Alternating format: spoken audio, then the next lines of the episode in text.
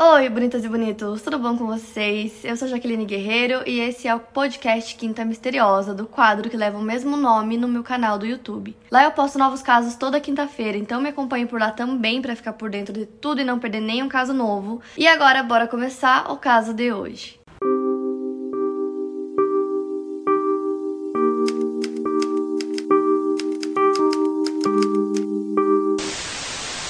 Caso que eu vou contar pra vocês hoje é sobre um casal de namorados, o Tim Heck e a Kelly Drew. Eles se conheceram no ensino médio e começaram a namorar desde então. A Kelly era de Fort Atkinson, uma cidade localizada no estado norte-americano de Wisconsin, no condado de Jefferson, Estados Unidos. E o Tim era de Hebron, que ficava bem próximo dali. O Tim morava com os pais na área rural e eles tinham uma fazenda enorme, então ele ajudava o pai a cuidar da fazenda. A Kelly ia pra lá o tempo todo, apesar dela ser uma garota um pouco mais da cidade. Ela sempre ia pra lá, ela adorava. E a família deles tinha certeza que logo eles iam casar e começar a sua própria família. Na época do caso, os dois tinham 19 anos de idade, eles tinham se formado na Fort Atkinson High School. E o caso aconteceu na região rural de Concord, que é uma cidade no condado de Jefferson, também em Wisconsin, no dia 9 de agosto de 1980. Então, nesse dia, o casal ia para um casamento que ia acontecer em Concord House, que é tipo um salão de festas onde aconteciam vários eventos. E eu vou colocar uma foto para vocês de um mapa mostrando onde a Kelly morava, onde o Tim morava e onde ia acontecer esse casamento que eles foram para vocês conseguirem entender melhor. Era tudo bem próximo. Então, eles chegam no casamento desse amigo deles por volta das 10 e meia da noite. Eles não iam ficar muito no casamento porque eles tinham combinado com alguns amigos de ir para um festival chamado Fort Fest. Então eles chegam no casamento, eles ficam de 30 minutos a 45 minutos no máximo lá. E nesse tempo o Tim bebeu uma cerveja, a Kelly tomou um refrigerante, eles conversaram com os amigos deles e aí foram embora. Nesse dia o tempo estava bem úmido, então o local onde aconteceu esse casamento estava bem lamacento, as pessoas estavam todas dentro do salão. Então os amigos deles que estavam no casamento viram o casal saindo, mas eles nunca chegaram no festival onde eles iriam encontrar os outros amigos deles também nunca chegaram em suas casas. O casamento foi o último local onde eles foram vistos. Então, na manhã seguinte, o pai do Tim, que se chama Dave, acorda e aí ele percebe que o Tim não está lá. E toda vez que ele não dormia em casa, ele ligava e avisava. E nesse dia ele não ligou, o que já era uma coisa esquisita porque ele sempre ligava. Então, já de cara, o pai dele ficou preocupado e decidiu ligar para a mãe da Kelly para perguntar se os dois estão lá. E aí ele liga, pergunta e ela disse que não, que o Tim não tá lá e que a Kelly também não foi para casa. Então, o Dave pega o carro dele, vai até Concord House, onde aconteceu o casamento, e chegando lá, ele encontra o carro do Tim no estacionamento. A porta estava semi-fechada e ele consegue ver que dentro do carro tem alguns itens deles, então imediatamente ele liga para a polícia. Então nesse momento foi quando eles perceberam que os dois realmente estavam desaparecidos, então quando a polícia chega, eles abrem o carro, lá dentro tem é, um talão de cheques, cigarros e também a carteira do Tim tava lá. Então, assim, no carro não havia nenhum sinal de luta. A princípio, a polícia achou que os dois poderiam ter fugido juntos ou ido casar em segredo. Mas os pais, tanto do Tim quanto da Kelly, disseram que isso era uma coisa, assim, que não tinha nada a ver com eles, que se eles fizessem alguma coisa assim, eles avisariam. Eles não iam simplesmente ir para outro lugar e não avisar os pais, deixar todo mundo preocupado. Fora que as coisas do Tim estavam dentro do carro, então isso também não fazia nenhum sentido. Então a polícia começa a investigar o caso e nos quatro primeiros primeiros dias eles entrevistam todo mundo que estava em Concord House, então os convidados, os noivos, é, funcionários do local. E a única coisa que várias pessoas é, citaram de diferente naquele dia foi uma van que eles viram estacionada lá junto com os outros carros no estacionamento. Essa van estava bem suja e alguns convidados viram essa van saindo do estacionamento de uma forma meio suspeita, tipo meio como se estivesse fugindo, saindo muito rápido do local. E aí eles começam a investigar todo o local em volta de Concord House então muitas pessoas foram ajudar. Todos os fazendeiros, toda a comunidade foi ajudar, tava todo mundo tentando encontrar eles. Então a Concord House ficava de frente para uma rodovia, tinha um estacionamento enorme, eles buscaram em tudo. Até em algumas casas vazias na região eles buscaram também, mas eles não conseguiram encontrar nada. Essa foi uma das maiores buscas por desaparecidos no estado de Wisconsin.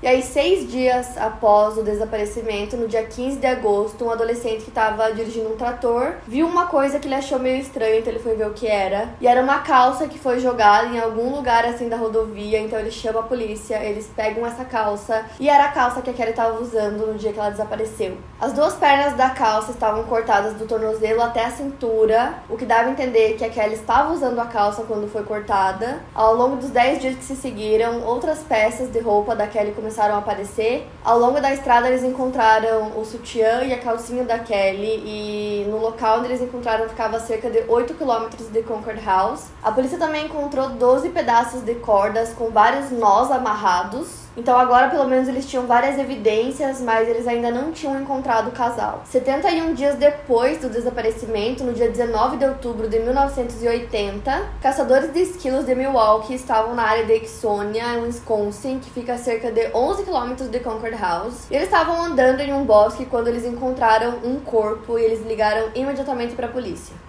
A polícia vai até o local, era de madrugada, então obviamente estava muito escuro, muito difícil de enxergar direito, mas eles perceberam que era o corpo de uma mulher estava nu. Eles isolam toda a área e conforme o dia vai amanhecendo, eles começam a procurar por aquele local e cerca de 100 metros dali eles encontram mais um corpo. Esse estava vestido. Pelas roupas, eles perceberam que era exatamente a roupa que a família do Tim descreveu que ele usava naquele dia, então ali eles tiveram certeza que era o Tim e a Kelly. Os corpos estavam em um estado avançado de decomposição, então de imediato eles não conseguiram identificar qual foi a causa da morte, mas haviam marcas nos tornozelos e nos pulsos da Kelly, que indicava que eles haviam sido amarrados. E ela também tinha muitas marcas no pescoço, então a causa da morte provavelmente foi estrangulamento. Na autópsia também foi constatado que ela foi abusada sexualmente.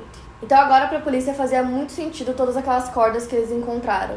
No corpo do Tim encontraram várias marcas de facadas no peito e nas costas. Porém, nenhuma arma do crime foi encontrada. E aí a polícia começa a analisar melhor as cordas, eles percebem que tem vários nós diferentes nas cordas, uns quatro tipos de nós. Então, possivelmente alguém que esteve na marinha ou no exército para saber dar nós daquela forma. E aí quando encontram os corpos e a notícia vai para a imprensa, é, como é uma comunidade muito pequena, é uma comunidade muito unida, todo mundo quer ajudar a encontrar o assassino. As famílias também agora mais do que que nunca querem respostas, querem saber quem foi. Então a polícia começa a receber várias ligações de pessoas dando dicas sobre o caso, até que uma mulher liga e diz que ela acha que o marido dela pode ser o culpado. Então o marido dela, o primeiro suspeito do caso, foi o Sr. James, que morava bem próximo da área onde os corpos foram encontrados. E ele trabalha na construção de telhados, então ele trabalha com cordas, ele tem uma van, ele costuma andar com uma faca presa no cinto, que são várias coisas que acabam conectando ele às poucas provas que eles tinham sobre o caso. Então todas essas coisas acabam fazendo sentido para a polícia, mas tem uma informação que é ainda mais forte que a esposa conta que um dia depois do desaparecimento do casal, o Sr. James pediu para ela e para as enteadas limparem a van dele. Então agora para a polícia tudo realmente parecia estar se encaixando. A polícia consegue um mandado de busca para revistar a casa do James, então eles começam a procurar e lá eles encontram uma blusa que parece um pouco com a blusa que a Kelly usava, então eles pegam essa blusa, eles encontram várias cordas com nós e também algumas gotas que parecem ser de sangue. E tudo isso eles encontraram na garagem dele, e aí, enquanto eles estavam lá fazendo a busca,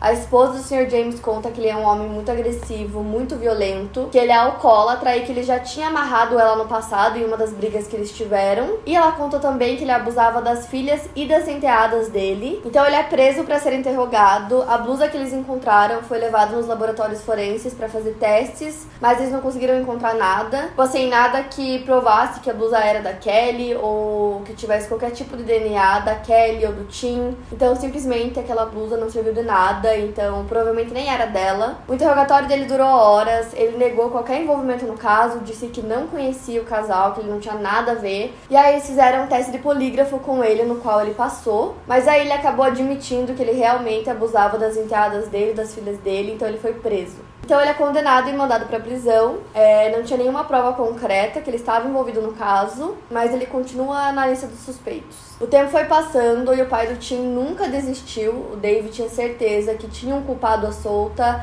é, ele queria que ele fosse pego, ele queria descobrir quem fez aquilo com o filho dele. Então, frequentemente, os detetives da polícia iam até a casa dele, faziam, tipo, reuniões lá, mas eles não estavam achando mais nada. Três anos após a morte do casal, em junho de 1983, novos suspeitos surgem. Então, Henry Lee Lucas e Otis Toole eram itinerantes, eles haviam sido presos por crimes menores. Depois de presos, eles começaram a confessar vários assassinatos então, detetives de todo o país se envolveram na investigação para ver se os dois poderiam ser os culpados de outros crimes e casos espalhados pelos Estados Unidos. Muitos dos crimes que eles confessaram seguiam de sequestro, abuso sexual e, em alguns casos, assassinato.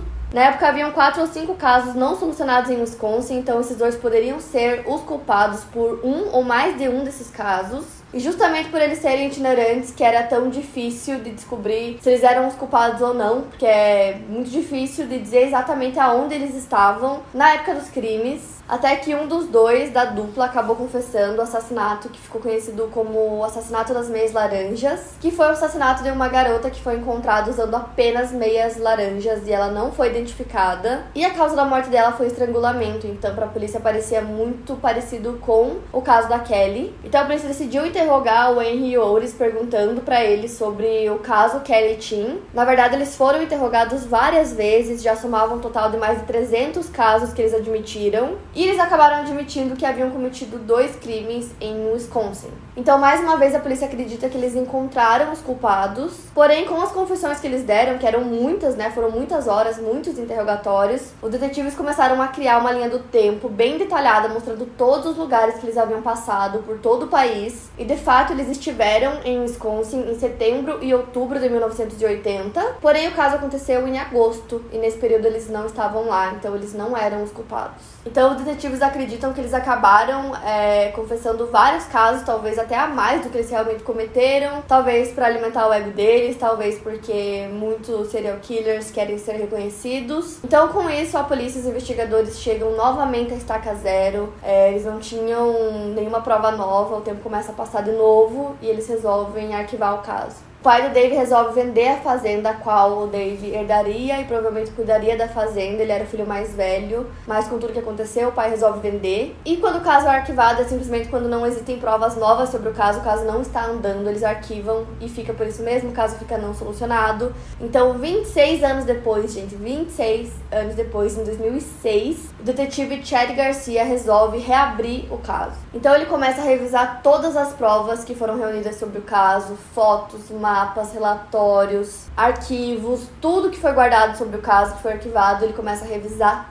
tudo. E nisso ele resolve traçar um mapa mostrando alguns locais. Então, primeiro ele marca o Concord House, que foi o último local onde eles foram vistos. Depois ele marca o local onde começaram a encontrar as roupas da Kelly. E por fim, onde os corpos foram encontrados. Então, traçando todos esses locais que eu falei, formavam um triângulo no mapa. Ele começou a achar que possivelmente o culpado morava em algum lugar dentro desse triângulo. E aí, depois de analisar todas as provas que ele tinha sobre o caso, ele resolve pegar a calça da Kelly. Porque, assim, na época do caso, em 1980, não tinham testes de DNA como tem hoje. Então, era bem mais difícil solucionar um caso na época. Mas, como agora é bem mais avançado, ele pega essa calça, manda para ser feitos os testes forenses. Mais de um ano depois dele ter mandado a calça pro laboratório, que eles é, fazem os testes, porque assim, é um caso arquivado, então não é um caso que tem prioridade. Mas enfim, um ano depois eles encontram DNA na calça, mas no banco de dados deles eles não conseguem encontrar de quem era aquele DNA. Então, se eu não tô enganada, isso aconteceu mais ou menos em 2007. E aí, em 2009, o Estado resolve reabrir vários casos e eles se juntam com outras agências de outros estados para conseguir reunir mais informações, porque às vezes tem alguma coisa no banco de dados de outra agência, de outro estado que não tem no local onde o crime aconteceu. Então eles mandam a amostra de DNA para ser testada. E aí em março do mesmo ano, a NBC faz uma reportagem relembrando o caso do Tim da Kelly e contando que o caso agora estava reaberto. Então o detetive Garcia que estava cuidando do caso agora aparece na reportagem, ele conta que com a calça, na verdade acho que ele nem chegou a falar que foi com a calça, mas ele conta que tinham novas provas sobre o caso. Ele fala também que ele acha que pode ser que o culpado seja um morador da região. E ele também fala que qualquer informação que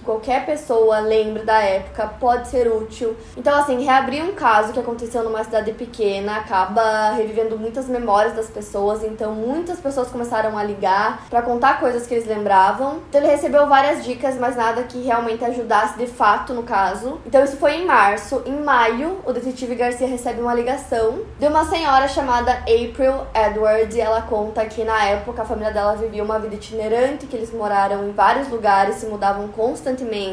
Ela disse que encontrou a reportagem na internet e acabou lembrando que em 1980 ela e a família moravam em uma cidade bem próxima de Concord. E na verdade eles moravam bem dentro daquele triângulo que foi traçado no mapa pelo detetive. A conversa dos dois durou mais de uma hora, ela conta várias coisas e ela disse que ela acha que o pai dela pode ser o culpado. A April morava em Ohio, então logo após o telefonema dela, ele vai para Ohio para conversar com ela pessoalmente e ela conta várias coisas sobre o pai. Então agora a gente vai falar sobre o terceiro suspeito do caso, Edward Wayne Edwards. Então ele era um criminoso, ele passou de 1950 a 1960 fugindo da polícia pelo país, roubando carros, bancos, postos de gasolina. Nessa época ele entrou na lista dos mais procurados pelo FBI em 1961. Eventualmente ele foi pego e condenado por vários crimes como assalto, roubo de veículo, fraude e incêndio. Então ele passou um tempo na cadeia, depois de solto, ele começou a participar de vários programas de entretenimento na TV com entrevistas e jogos. Em 1972, ele publicou uma autobiografia e o título em tradução é Metamorfose de um Criminoso.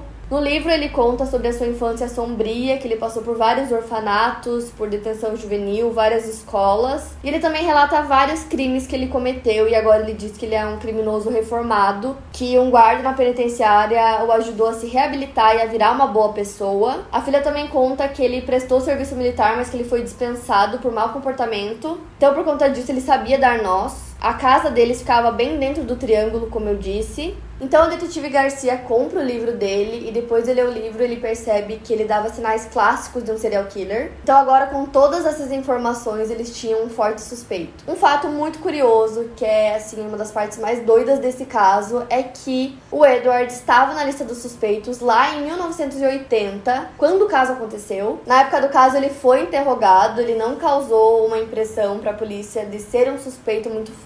Ele estava morando na cidade faziam apenas dois meses ele não tinha um emprego fixo, vivia mudando de lugar. Na época que ele foi interrogado, ele tava com o nariz quebrado. E aí, quando a polícia perguntou por que, que o nariz dele tava quebrado, ele disse que tava caçando. E aí, em algum momento, ele atirou e a arma bateu no nariz dele. Então, ele disse que foi assim que ele quebrou. E quando perguntado sobre o caso, ele disse que não tinha nada a ver com o caso, que ele nem sabia quem era esse casal, enfim, disse que ele não estava envolvido. Então, logo depois do desaparecimento do Tim da Kelly, na época, o Edward simplesmente se mudou de novo com a família, então ele foi esquecido pela polícia. E aí, revendo o depoimento dele, né, do Edward na época, o detetive Garcia percebeu que, na verdade, a época de caça é novembro e não agosto, que foi uma coisa que a polícia não percebeu é, na época, né, que interrogaram ele. O que foi um detalhe muito pequeno pequeno que eles deixaram passar, porque se eles tivessem investigado um pouco mais a fundo os antecedentes do Edward, eles iam perceber que ele era uma pessoa estranha e poderia ser sim um forte suspeito do caso, mas na época isso não aconteceu. Então é muito doido pensar que ele poderia ter sido um forte suspeito na época e isso só aconteceu 26 anos depois, e justamente só porque o caso foi reaberto, senão também não aconteceria. E outro fato também é que 20 anos antes dos assassinatos, o Edward era suspeito em um caso bem semelhante que aconteceu em Portland, Oregon, que foi o caso da Larry Payton e Beverly Allen, ambos com 19 anos. Eles eram namorados adolescentes que foram assassinados enquanto estavam estacionados é, em um local que as pessoas costumavam ir no feriado de Ação de Graças de 1960. O Larry foi encontrado dentro do carro e, como tinha, ele foi esfaqueado várias vezes. A Beverly foi encontrada um mês e meio depois, e como a Kelly, ela também foi abusada e estrangulada.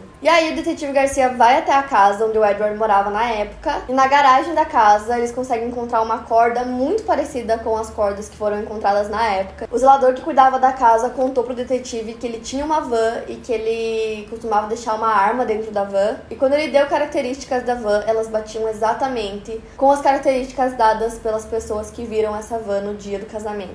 Porém, maior do que tudo isso era o fato de que na época do caso, o Edward trabalhava como um faz-tudo justamente em Concord House. A polícia acreditava que ele estacionou a van é, no estacionamento de Concord House naquele dia e ele ficou esperando por uma possível vítima que se encaixasse no perfil que ele queria. Nisso, o Tim e a Kelly saíram do casamento. É, ele acabou entrando numa briga com o Tim, que né, ele trabalhava na fazenda, ele era um cara forte. O Tim conseguiu quebrar o nariz dele, mas foi morto a facadas. A Kelly tentou intervir, mas também não conseguiu. Então ele colocou os dois dentro da van e fugiu. Então agora o detetive tinha várias provas contra ele, então ele foi no dia 31 de julho de 2009 até a casa do Edward para conversar com ele. E chegando lá, ele ficou bem surpreso com o estado de saúde do Edward. Ele estava numa cadeira de rodas, respirando com oxigênio e ele estava bem acima do peso. Conforme ele ia fazendo perguntas, ele agia super indiferente, não ligava, parecia não se importar nem um pouco de ter um detetive na casa dele. Então o tempo todo ele ficava negando qualquer envolvimento com o caso. Então posteriormente o detetive conseguiu um mandado de busca de DNA para o Edward. Então a autobiografia do Edward foi uma das coisas que ele usou para basear o motivo do mandado de busca. Então ele consegue o DNA do Edward e aí a esposa dele, que se chama Kay Edwards, contou que ele foi interrogado pela polícia na época em 1980 e aí no dia seguinte ele decidiu que eles iriam se mudar, que ele não queria mais morar em Wisconsin, então eles se mudaram às pressas. Eles foram morar na Pensilvânia, mesmo eles não conhecendo ninguém lá e ele não conseguindo nenhum emprego por lá. E ela contou que a família se mudava com frequência, mas que isso não costumava acontecer após o começo do ano letivo, que foi justamente o que aconteceu em 1980 quando eles se mudaram para Pensilvânia. Então foi a única vez que eles se mudaram depois do início do ano letivo.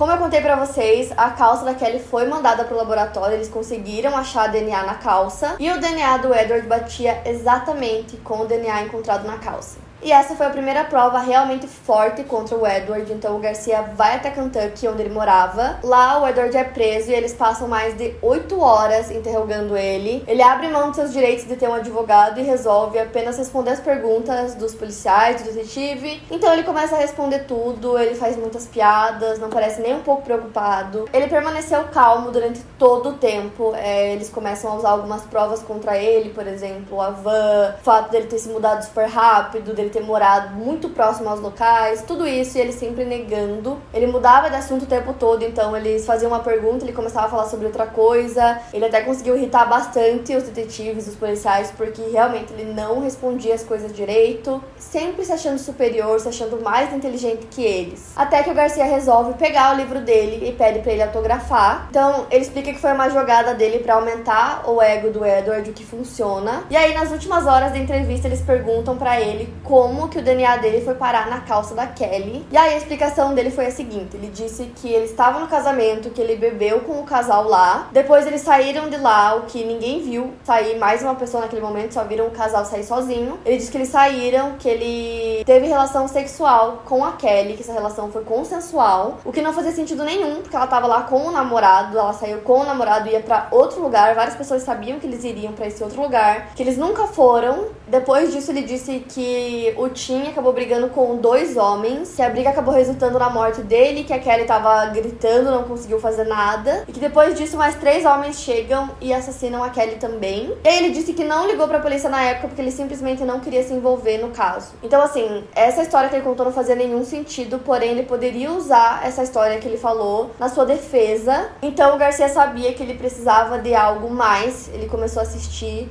todo o interrogatório deles, que durou mais de 8 horas. Então ele começa a assistir tudo, prestando muita atenção aos detalhes para ver se tinha qualquer coisa que ele falou que pudesse comprometer ele de alguma forma, qualquer coisa que eles deixaram passar. E aí, em um momento, ele percebe que o Edward faz um comentário bem baixinho. É, eles nem estavam falando nada para ele naquele momento, parece que ele tava, tipo, falando com ele mesmo ou que ele pensou em voz alta. Dá pra ver nitidamente que ele falou sem perceber, então ele aumenta bem o áudio para tentar entender o que ele fala. E aí ele fala: Droga, eu matei a garota. Então eles voltam à gravação, muitas pessoas escutam para ver se realmente ele falou isso. E ele falou com todas as letras, bem baixinho, mas dava pra ouvir que ele realmente confessou. Então agora ele já não tinha nem mais por que inventar ou mentir que não havia sido ele, ele confessa. Depois de todos aqueles anos sem saber quem era o culpado, a família finalmente teve paz, 29 anos depois. Então Edward é mandado de volta para Wisconsin para ser julgado pelo assassinato de Tim Heck e Kelly Drew. Ele já estava bem mal de saúde, então ele foi mantido na enfermagem enfermaria da penitenciária de Wisconsin. E durante esse tempo que ele estava lá, ele começa a mandar várias cartas para um detetive de Ohio falando sobre outros dois jovens que ele assassinou, que eram Billy Lavaco e Judith Straub.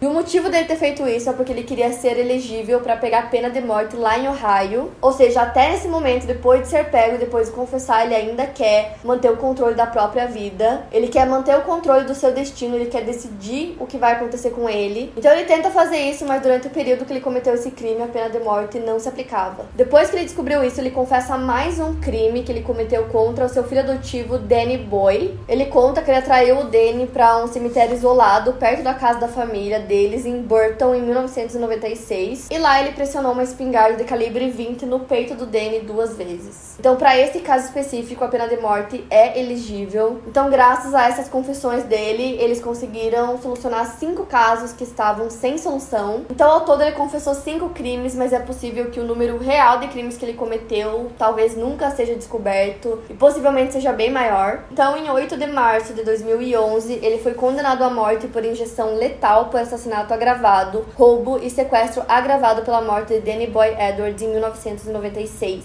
Menos de um mês depois, em 7 de abril de 2011, o Edwards morreu de causa natural no Corrections Medical Center em Columbus, onde ele estava detido. A execução dele estava marcada para o dia 31 de agosto. Porém, essas não são todas as informações sobre esse caso. Tem mais uma coisa nesse caso que me chamou muita atenção, que é o seguinte: o Edward foi motorista de caminhão no final dos anos 60 e ele fazia uma rota que passava pela Califórnia. Por isso, muitas pessoas acreditam que ele era o assassino do Zodíaco, que é um caso que eu já contei para vocês e para quem não assistiu ou quer relembrar, eu vou deixar aqui no link aqui em cima. Isso porque ele poderia estar na Califórnia na época. E como os dois casos que ele confessou eram casos que envolviam casais, isso lembrava muito o assassino do Zodíaco, que também matava casais.